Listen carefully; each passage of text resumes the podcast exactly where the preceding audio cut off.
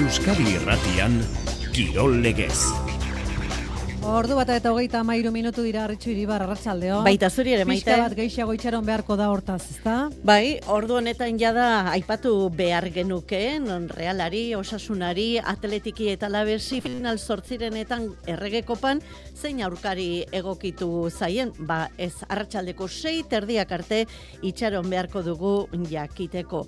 Atzo, atletike ekipuruan utxe eta iru irabazita sailkatzea lortu zuen final sortzirenetarako Eibar kanporatu du atletikek partidu bakarrera mm, badira bi hamarka da partidu bakarrera izaten diren kanporaketak gainditzen dituela. Realak hirugarren partidua kopan eta guztietan emaitza bera eman da.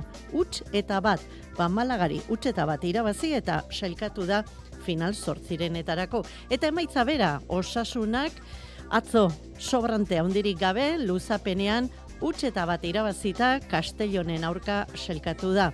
Alabesek betis lehen mailako taldea kanporatu du. Ba gaur zuzketa sei terdietan kanporaketa urtarrilaren amazazpian jokatuko da. Saskibaloian kolpea gazte izen Baskonia kopatik kanpo gelditu baita Real Madrilen aurka ligan galduta. Bederatzigarren amaitu dulen itzulia bitxia, emaitza horrekin, Bilbao basketen aurkaka galdu zuen Manresa, salkatu eginda koparako. Eguerdian, penetan ziren, arratsaldean pozes txoratzen bukatu zuten egun. Eskupilotan hartola eta imaz, bete-betean dira txapelketan lau garaipenekin, irugarren posturako leian sartu dira atzoko garaipenaren ostean. Luis Sánchezek irabazi du super prestigioa eta Winter Seriesen B multzoan gaur erkiaga eta ibar luzeak irabazten badute, final aurrekoetarako selkatuko dira Jon, Johan eta López bezala.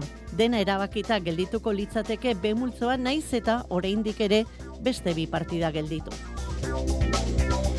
Eta entzun, igandean, hogetan gazteizko hogeta frontoian jokatuko den eskuz bibitako txapelketako partidurako, hau da, altunak eta martijak pelio etxeberri eta zabaletaren aurka jokatuko duten partidurako, aste honetan, bi sarrera zuzketatuko ditugu. Horretarako WhatsApp zenbakira mezua igorri behar duzue.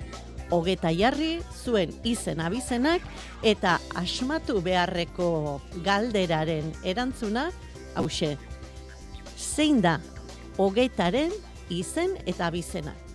Hogeta ez izena da, bere izen eta abizenak asmatu behar dituzue, igandeko partidurako bi sarrera lortzeko. Arratxaldeon entzule, ordu bat eta hogeita amasei minutu eta ordu biak bitartean kirolak tabalitateari astindu bat eman nahi diogu. Futbola izango dugu aurrena izpide mutilen futbola. Kopan, hori ipatuko dugu eta emakumeen futbolare ipatuko dugu, baina ligaz hitz egiterakoan.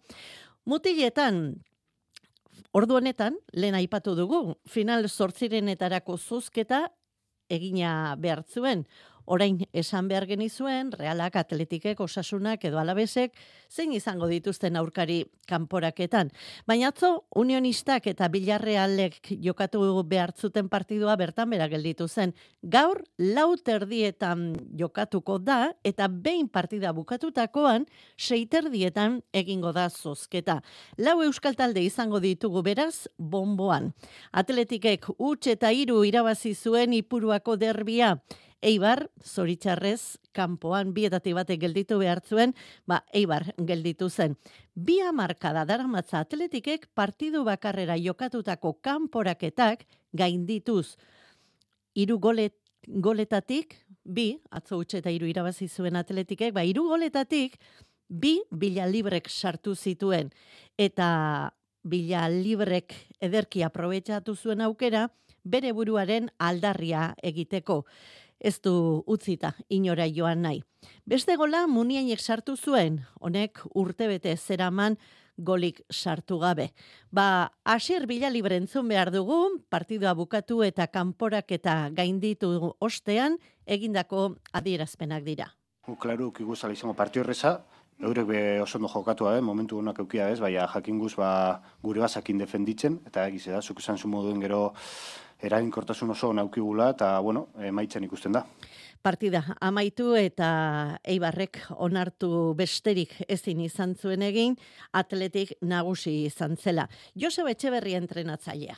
E, jokalari onak dira eta konfiantzaz daude, guk eh, gure, gure jokoa egiten eh, alegindu bera, baina, bueno, beraiek ez, ez, ez dute hainbeste golaukera egin, baina, baina, bueno, eta iruko hori ba, atzen aldian e, gure ideia san bigarren zatian ba, beste partidu ezberdin bat egitea, e, baina, bueno, eskenean e, goikalde hortan daukaten indarra, ba, guretzako gehiagi izan da. Atzorrealak aurtengo kopako beste partiduetan bezala utxeta bat irabazi zuen eta lortu zuen saikatzea.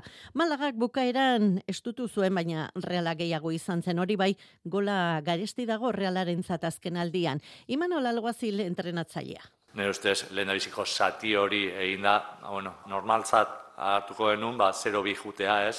Ez da alaxe izan da, bueno, azkenengo minutu zen, beraie pixka, pixka bat ba, ez dute, baina, bueno, nire ustez, bat ematek irabazi, menezi izan behar limazun, ba, irabazteak gu ginean. Eta osasunak luzapena beharri izan zuen Kastellonen aurka azkenean, utx eta batekoa eta aurrera jago barrasate entrenatzailea. Bueno, posik ez, bagen gizien partio gatxe izango zala, aurkari hon baten kontra, etxin partio danak irabazitxune, eta bueno, pen izan dale zati horretan ba, golen batez eitzi ez, nik uste dut lehenko zati oso nahi dugule eta aukera garbeseko kio guzela ez. Hortik aurrera partidu parekatu inda, sufritutuko joaku eta bueno, sorionez, ba, bueno, prorroga horretan, ies komodun, ba, bueno, guralde jauzi da partidu eta bueno, posik ez, bizar bombune ongoa zelako. Tira ba, horrela, hauesek dira, aurrera egin duten taldeak unionistas eta bilarrealen artean gertatuko denaren zain beti ere. Atletico Madrid, Getafe, Girona, Rayo, Real Madrid, Mallorca, Celta, Sevilla, Valencia, Barcelona eta Tenerife gehi lau euskal taldeak. Nabarmentzekoa Barcelona eta Valencia larri bili direla, Barbastroren aurka bi eta hiru irabazi du Barsak eta Cartagenaren aurka bat eta bi Valentziak. Final zortzirenetako kanporak eta hau ere partidu bakarrera urtarrilaren amazazpian jokatuko da eta ipatu dugun bezala zozketa gaur arratsaldeku seiter dietan. Txirrendularitzari tarte egingo diogu eta gero itzuliko gara futbolera nesken liga aztertzera batetik eta neguko merkatua irekita gure taldetako azken ordua aztertzera. Baina orain, urtarrilaren sortzian, errepideko txirrendularitza zere bitz egin nahi ditugu. Europan hilaren hogeian estrenatuko da denboraldia Valentziako klasikarekin, baina Australian jada Down Under itzulia ate joka dugu, aurretik jokatu idira bertako txapelketak eta kriteriunak, hortaz, gaurko gutuna Xavier Usabiagari, hortaz, eskatuko digu. Arratxaldeon, Xavier. Arratxaldeon, arratxo. Erloioaren aurka, errepideko iraupenekoan, biek gari penbera, Luke Plap, jaikoko txirrendulari berria, nabarmentzekoa da edo normaltasunetik aztertu behar dira garaipen hau, eh, Xavier? Baina, ba, nahikoa normala dela esan genezake, egia esan ondo zalea baita herrialdeko txapelketak irabazen. Bost garaipen ditu profesionaletan eta bostak bere herrialdeko txapelketa ditu, beraz, ohikoa eta normala dela esan genezake. Lehen da bizikoa, artean afizinatu zela irabazi zen 2008 batean, gure erlojupeko izan zen, azken bi urtetan iraupenekoak irabazi ditu eta urten konformez nonbait, eta biak, erlojupekoa eta iraupenekoa eta bietan erakustaldik eman da gainera. Sasoi bete-betean dagoela erakutsi du, iraupen proban egia esan oso hausar fokatu zuen, artean elmugarako egun da hogeita mar kilometro falta zirela berak sortu zuen iesaldi irabaki garria, eta gero beste taldetxo bat elkartu zitzaiela eta nonbait gaizki iritzita berriro jo, eta Chris Harper taldekiderekin aldegin zuen. Orduan, artean, eun kilometro pasatxo falta ziren elmugerako. Eta handik aurrera bakarrak historia bakarra izan zuen. Garri bateko, baraki trofeoa italian bailitzan egin zutela plapek eta harperrek, elmuger arteko bideatzen hori bai euren taldekide tropela inolako arazori gabe kontrolatzen zuten bitartean eta bitxi da gainera, plap eta harper aurren eta bigarren izan ziren erlojuaren kontrako txapelketan ere. Eta garaipenarekin ondo eskortu dio fitxek eta plapek jaiko taldeari izan ere ineosekin kontratua indarrean izan arren, han baina askatasun gehiago izango duela iritzita, bere herrialeko talderekin sinatu du urrengo lau urtetarako kontratua. Eta begi biztan gelditu da hori bai, Australian jaiko talderi aurre egingo dion besterik ez dagoela. Erlojupekoan, lehen da biziko lau talde horretako izan ziren, iraupen proban podium oso osoa. Xabier, eskerrik asko, biarrarte. Arratxaldeon. Ba, nesketan ere antzeko, eh? Liv Jeiko, alula taldeko Ruby Roseman ganon izan da garailea. Ilaren amabian, hasiko da Down Under itzulia, emakumezkoen itzulia, eta mutilena berriz, urtarriaren amaseian. Gurean, Ken Farma talde nafarrak, Pau Mikeli, 2000 eta hogeita seira arte luzatu dio kontratua, hiru urteko hitzarmena sinatu berri du katalanak, Valentziagaren oroimenezko irabazi zuen 2000 eta hogeita batean Lizarte taldearekin, urte horretan estaxier izan zen eta 2008 bitik bi urte daramatzan Ken Farman. Movistar taldeak gaur hasi du emakumezkoen emakumezkoen taldearen konzentrazioa eta bertan notizia Olivia Baril, hogeita lau eta hogeita bosterako fitxatu baldin bazuen, ba, donostian bizi den Kanadiarra UAE taldean korritu du aurten, ba, eta Ibarko klasikoa bi aldiz irabazi du, Balkar taldearekin bat uarrekin bestea, ba beste urte beterako luzatu dio jada kontratua Movistarrek hogeita seira arteko kontratua sinatu du Movistarreken Olivia Barilek. Eta e, iaz e, Oliviak e, laugarren amaitu zuen itzulia ba 2000 eta hogeita arte ere kontratua luzatu dio Movistarrek. 2000 eta hogeita iruan ere taldean izan zen Flortik Makari. Ziklismotik, berriro ere, futbolera itzuliko gara, F ligan, amairugarren jardunaldien gertatutako aztertzeko. Liderrak, Levante Las Planasi, hau da, Barsak, bederatzi eta bat irabazi dio jardunaldi honetan. Levante Las Planasi izango da datorren jardunaldian realaren aurkaria. Realak iruna berdindu du Teneriferen kontra. Eta lezaman, atletik eta ibarren arteko derbian, mutiletan bezala, atletik nagusi. Jonander de Laos. Atletik da asteburuko jardunaldian usta oparoa eskuratu duen bakarra. Talde zurigorriak eskuratu ditu leian izandako irupuntuak eta ibarren kontura gainera. Etxeko taldea nagusitu da lezaman jokatutako derbia.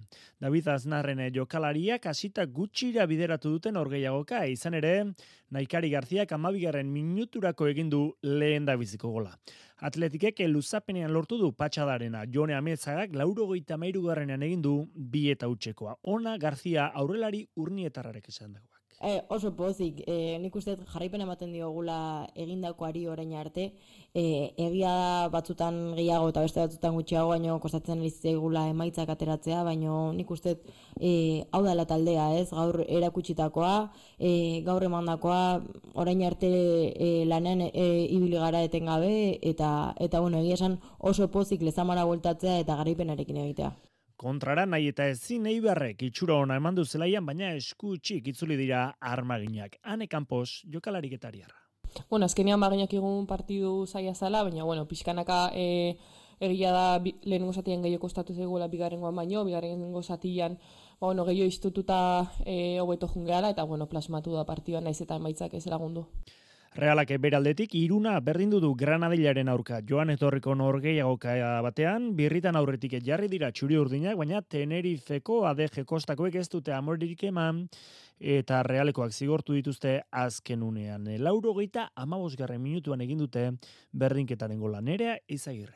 Zen ikusten lehenengo zatian berai baino izan garela, e, bueno, bi eta bat deskantxora, aukera asko izan ditugu, bigarren zatian ere ondo atea geha, iru eta batekoakin jarri gehan, ikustet partida e, oso ondo geneka hola jarrita, baina egia da, bueno, ba, beraien e, sistema aldaketakin e, bost bostatzean jarri dianean e, bi aurrean sartu dituzte, eta nik uste bueno, taldeak atzera egin duela eta azkeneko ama minutuak sufritzen. Hain joiztu ere, Granadilla izango da atletiken aurkaria urrengo jardunaldian. Realak Levante Las Planas bisitatuko du eta Ibarrek Valentzia jaso. Eta sailkapena, sailkapena begiratuko dugu. Atletik zazpigarrera da, reala zortzigarrena, eibar amairugarrena, urrengo jardunaldian sailkapeneko lehena eta bigarrena aurrez aurre izango dira. Hori bai, barsak bederatzi puntu ateratzen dizkio, levanteri. Ondo bizitzearen liburuaren bederatzigarren horri aldea irekitzean hausnarketa hau agertzen da. Zoriontasuna ez dizuten metro kuadroek ematen. Zoriontasuna metro kuadro hoiek norekin partekatzeak ematen dizu. Onzeren eguneroko kupoiarekin, posteun mila eurorarte irabazitzakezu astelenetik ostegunera, eta ondo bizitzen hasi. Onzeren eguneroko kupoia, ondo bizitzea tokatzen zaizu. Onzen jokatzen duzuen guztioi, ondo jokatuta. Jokatu arduraz eta bakarrik adinez nagusia bazara. Euskadi Irratian, zu ondo egotea nahi dugu. Tira, ondo... Ondo baino hobeto. Are gehiago, aldela, ezin hobeto. Maialen oterminekin. Ostegun iluntzeetan, hobeto, kalte. Euskadi Irratia. Saskibaloian, kolpea jaso du Baskoniak. Azken bost denboralditan, irugarrenez, Baskonia, azebeko laugarren aurrekonturik handiena duen taltea, kopatik kanpo gelditu da. Baskoniak Real Madrilen aurka galdu du, eta kopatik kanpo gelditu da. Bitxia, zortzigarrena, Baskoniaren aurretik Manresa seikatu da. Ba Manresak Bilbon galdu egin zuen. Disgusto handia zuten Manresakoek atzo eguerdian, pozi ikaragarria berriz, eguna bukatu baino lehen, arratsaldean. Xabir Muru, arratsaldean. Arratsaldeon eta ondo diozu, demoraldi gora beratxua azkenean garesti ordeitu du Baskoniak Joan Peñarroiarekin lehenik, Duske Benovitzekin ondoren, taldeak ez dio horrekari eutxi, naiz eta azken jardumaldira bizirik iritsi, Atzo Real Madriden kontra ordea, kale egin zuen etxeko taldeak, lehenengo laurdenean jasotako hogei eta hogei tamabosteko partzielo kerrari, etzion buelta mandalizan, hortaz, Madildarrentzate garaipena, laro boste eta laro emeretzi. Baskonia, Malagan izango den kopako lehiaketan parte hartu ezin da geratu da. Zaplasteko handia klubarentzat. Joseba Sánchez, saskiboloi aditua. Egia dena da e, saleontzat ba, izugarrizko e, decepzioa izan dela, e, gazteiztar asko sarrerekin geratuko dira, ez dakit malagan edo gazteizen, baina, baina bueno, bai, e, porroti zugar, porrota izugarria izan da. Amaz azpi jardumalditan bederatzi neorketa baino ez ditu irabazi talde gazteiztarrak, Baskoniak zertan, utxegin duen galdetu digu Josua Sánchez. Oso talde murriztuta izan dugula, e, base bakar batekin jokatu dugu ia e, denboraldi osoa, zeren e, mani honetatxiosa, ez dute e, beharrezkoa den maila erakutsi. Eta bueno, hori, ba, nire ustez aipagarria da, ez? Noski. Baina beste gako bat aipatuko nuke baita ere, e, mentalitatea, ez? Egia da Barcelona edo Madrid lera basteko, ba, plantilla luz eta eta on bat behartu zula, baina beste, beste zelai batzuetan, adibidez, e, Santiago de Compostela, Andorran edo Murtzian, e, kanpoietan irabasteko ez duzu hainbeste plantillarik behar, baina behar duzuna da mentalitate on bat. Nire ustez hori duzkorekin asko betu da, baina peñarroiarekin hasieran ba, zen ondo kudeatu.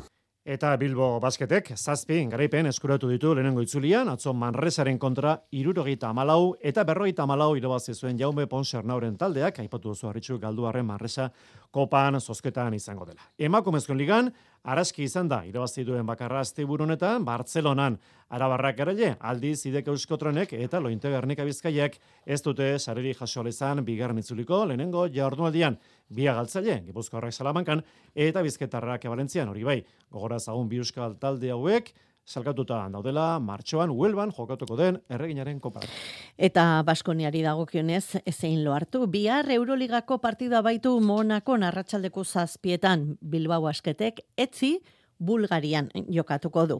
Lokatzeketan sartu behar dugu eta ziklokrosa eta krosa ipatuko ditugu. Hormaiztegin atzo Euskal Herriko ziklokros challenge amaitu zen. Bitxia, hormaiztegiko podiuna kofidi taldeko iru txirrindulari podiunean bertan. Taldeko iru Euskal ziklistak. Gorka Izagirre, Jonathan Lastra eta Jon Izagirre.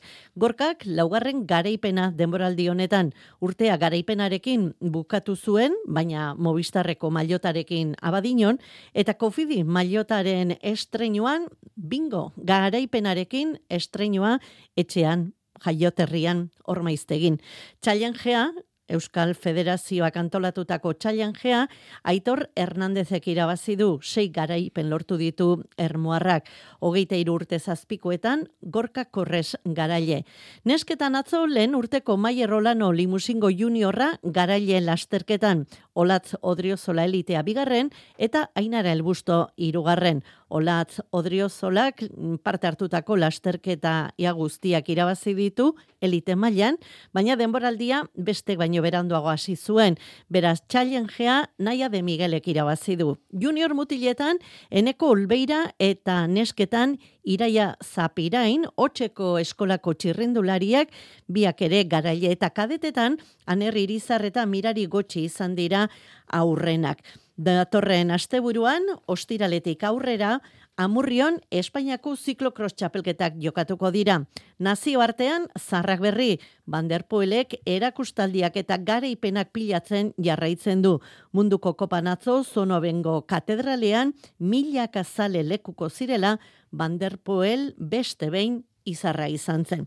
Ziklokroseko lokatzetik, kroseko lokatzera, elgoi baratzo, Bugertzaren oroimenezkoa eta eguraldi petrala baina sasoiari dagokiona. Beraz, lasterketa dotorea ikusi zen mintxetako inguruetan. Xavier, esan daiteke iragarpenak arlo guztietan bete zirela arrakastaz hitz egin daiteke krosaren biaramonean. Bai, elgoi barren beste urtebetez ikuskizunaz gozatzeko aukera izan dute kros zaleek, Joan Mugartzaren oroimenezko probak, larogi garen ekitaldiak ase bete zituen ikusliak, baita antolatzaileak ere, zigor diez, koordinatzaileak balantze ona egindu atzoko egunaren inguruan. Posi, posi garatu gara, izan esan da, ba, e, lan, kriston lan egin da gero, ba, ba, horrako egun bat urtetzia, e, guretzako, ba, posgarri izan da, ez? Eta batez ere, ba, bueno, zelan e, etorri izan jente ikustera, aletak ere zelan jundia zen, eta dana, dana, gorrian dana ondo juntzaigu, eta posi, posi. Hotza, euria, lokatza, negu giroa, azken batean korrikalariek atzo mintxetako zirkuituan izan dakoa, korosaren berezko xarma izan zuen egunak. Atleta Afrikarrak ordea, edo zen egoretan dira lehiakorrak, atzoko bi lasterketa nagusiak horren ekuko.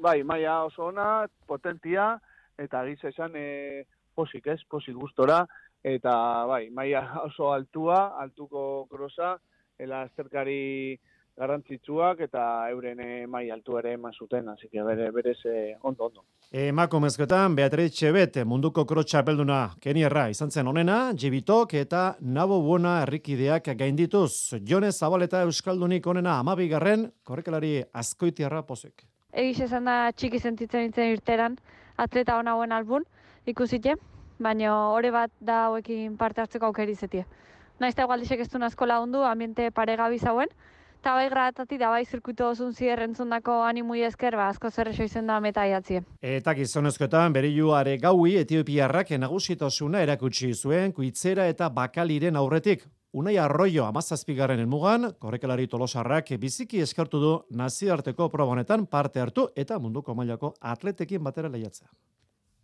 Eskergarria da, elgoibar batek aukera eukitzea olako atletak ekarri eta ez da, kondizio normaletan behaiekin lehiatu ezingo deun e, e, jendeak, ba, behaiekin karrera berdinen, no, bueno, bentsat, zirkuitoa, e, o, zirkuiton batea egotea, ez, ezken, karrera berdinen ez dugu esango, ze behaiek beste, beste nivel baten, o beste bi niveletan inkluso dare, baina, bueno, beti da politia, ez, hor, salidan inkluso ba, bere onduan egon, da, bakarrik ikustea nola etxen duen korri, ez. Borixe, mugertzaren oroimenezkoak emandakoa gure krosik nagusienak.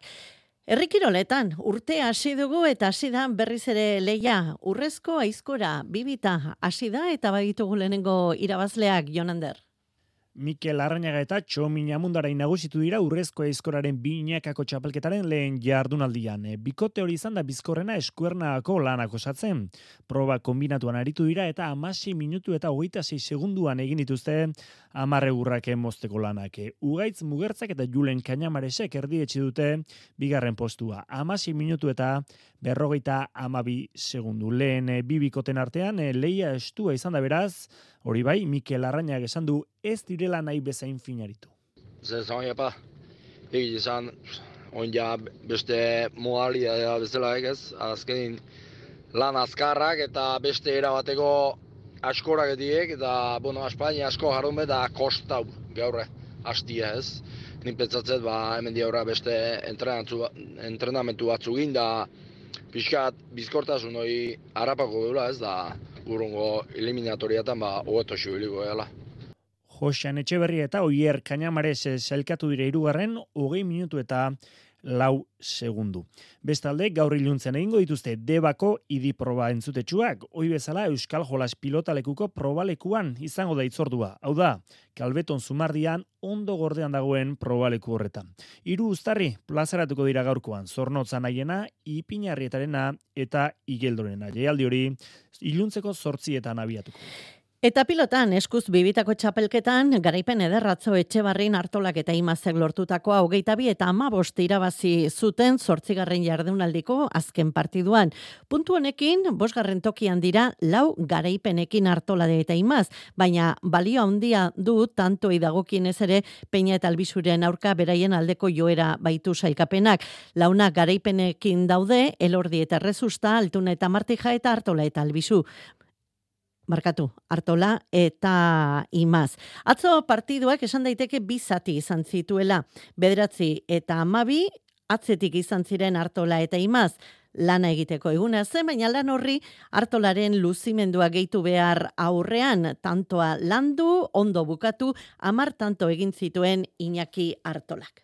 Jonande erretadio aurren tantoa bukatzen eta Kosta intzaigu hasieran behar bada bat xapelketako partiduk izatuen errespeto horren ene bai, inok e, galdu nahi ez, eta orduan lauok laneak den, eta oso oso fisikoa bihurtu da partidue, eta bueno, sufritzen hakin dugu eta guztua. Bederatzi eta amabi irutanto zere aurretik, amasei e, aurretik ziren, peina eta albizu, amasei eta amabi aurretik jarri ziren hartola eta imaz. Azkenean, gareipena.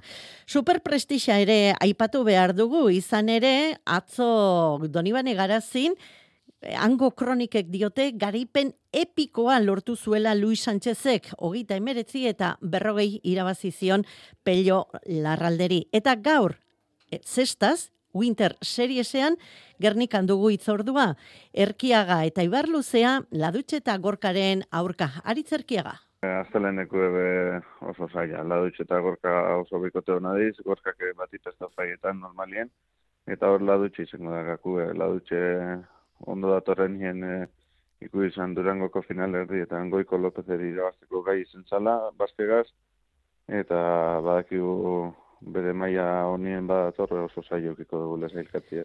Ba, lortzen baldin badute gutxienez set bat irabaztea, selkatuta izango dira erkiaga eta ibarluzea final aurrekoetarako.